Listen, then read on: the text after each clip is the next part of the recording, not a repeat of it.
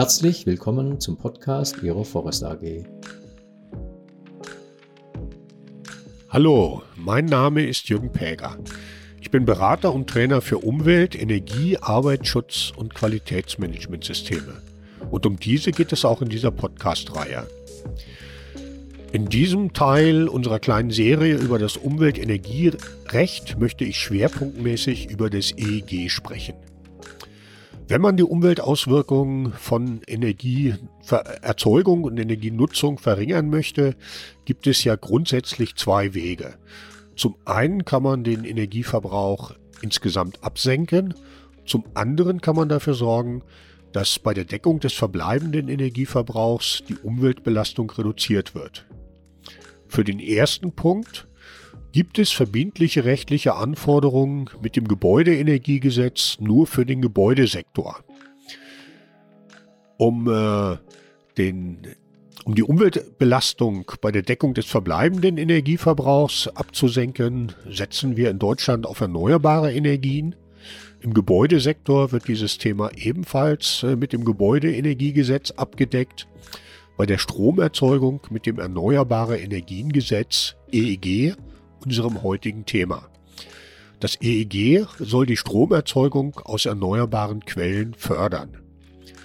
Erneuerbare Quellen, das sind nach EEG Wasserkraft, einschließlich solcher Formen wie Wellen, Gezeiten, Strömungs- oder Salzgradientenenergie, Windenergie, solare Strahlungsenergie, also das, was der Volksmund Sonnenenergie nennt, Geothermie und Energie aus Biomasse. Die grundsätzlichen Regelungen des EEG umfassen, dass Anlagen zur Erzeugung von Strom aus erneuerbaren Quellen vom äh, Netzbetreiber vorrangig an das Netz angeschlossen werden müssen.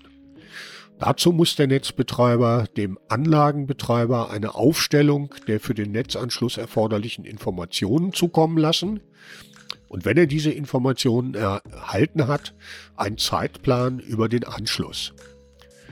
Ist die Anlage dann angeschlossen, muss der Strom aus erneuerbaren Energien vorrangig abgenommen, übertragen und verteilt werden.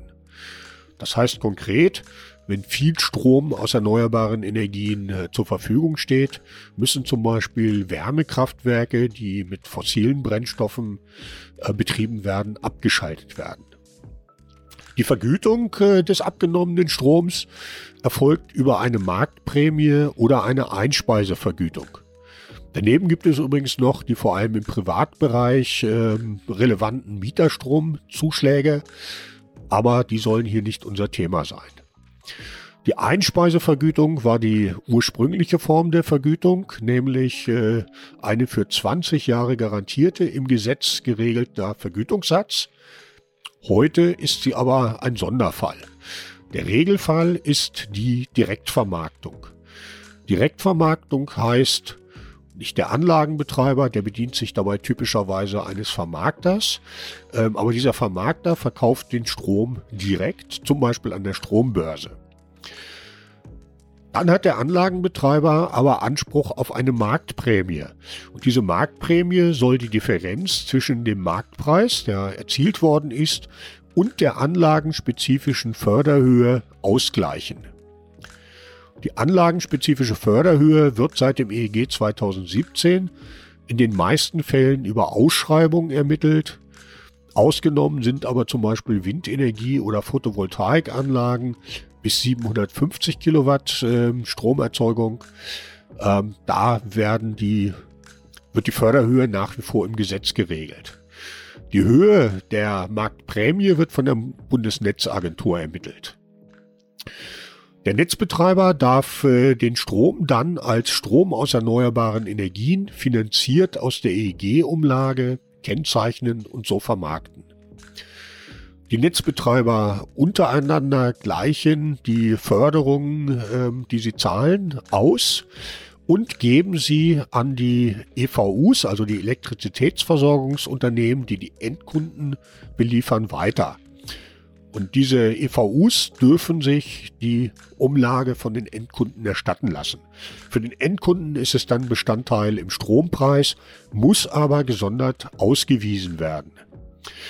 Ja, das ist allerdings ähm, im Augenblick äh, schon wieder fast Vergangenheit, denn seit dem 1.7.2022 ist äh, diese EEG-Umlage ausgesetzt als Reaktion auf den Ukraine-Krieg, ähm, um die Strompreise zu vergünstigen. Und äh, seit oder, ab 2023 wird die Finanzierung im Energiefinanzierungsgesetz neu geregelt. Da wird es gar keine EEG-Umlage mehr geben. Aber das EEG 2023 ähm, ändert äh, seine Richtung. Im ersten Teil dieser Serie über Umweltenergierecht hatte ich ja erwähnt, dass es bei den erneuerbaren Energien äh, den Bundesregierungen zuletzt oftmals darum gegangen ist, äh, den Ausbau erneuerbarer Energien zu bremsen, weil man Angst hatte, dass das Ganze zu teuer wird. Jetzt, und auch das ist eine Folge des Ukraine-Krieges, äh, wird äh, die Bahn wieder freigegeben. Bis 2030 soll der Anteil von Strom aus erneuerbaren Quellen auf 80 Prozent steigen. Zum Vergleich, im Jahr 2021 betrug er 42 Prozent. Und da wir mit steigenden Stromverbräuchen rechnen, denken Sie nur Stichworte Wärmepumpen oder Elektromobilität, bedeutet das, dass die Stromerzeugung äh, vermutlich sich äh, nahezu verdreifachen muss. Das EEG sucht äh, oder sieht nach 240 Terawattstunden im Jahr 2021 äh, schon 600 Terawattstunden im Jahr 2030 äh, vor. Dazu sind natürlich noch weitere Änderungen erforderlich im Planungs-, Genehmigungs- und äh, Bauverfahren, die auf den Weg gebracht sind. Wir werden sehen, wie erfolgreich die sind. Im EEG 2023 ist zudem nicht mehr nur die Stromerzeugung aus erneuerbaren Verque äh, Quellen, sondern künftig auch die wasserbasierte, wasserstoffbasierte Speicherung von Strom aus erneuerbaren Energien förderungsfähig. Außerdem wurden die Ausnahmen von der Ausschreibungspflicht erweitert. Ähm, Windenergie oder Photovoltaikanlagen können jetzt bis 1000 Kilowattstunden ohne Ausschreibung ähm, mit der gesetzlich geregelten Förderhöhe ähm, rechnen. Außerdem soll äh, das Netzanschlussverfahren bis zum Jahr 2025 vereinfacht und digitalisiert werden. Und man hofft, äh, dass man nach dem Kohleausstieg die den Ausbau der erneuerbaren Energien rein marktbasiert betreiben kann, dann soll also die weitere Förderung entfallen. Ja, soweit äh, die wichtigsten Änderungen dann auch äh, mit dem oder aus dem EEG 2023. Ich hoffe, dieser Podcast hat Ihnen gefallen und wir hören uns bald mal wieder.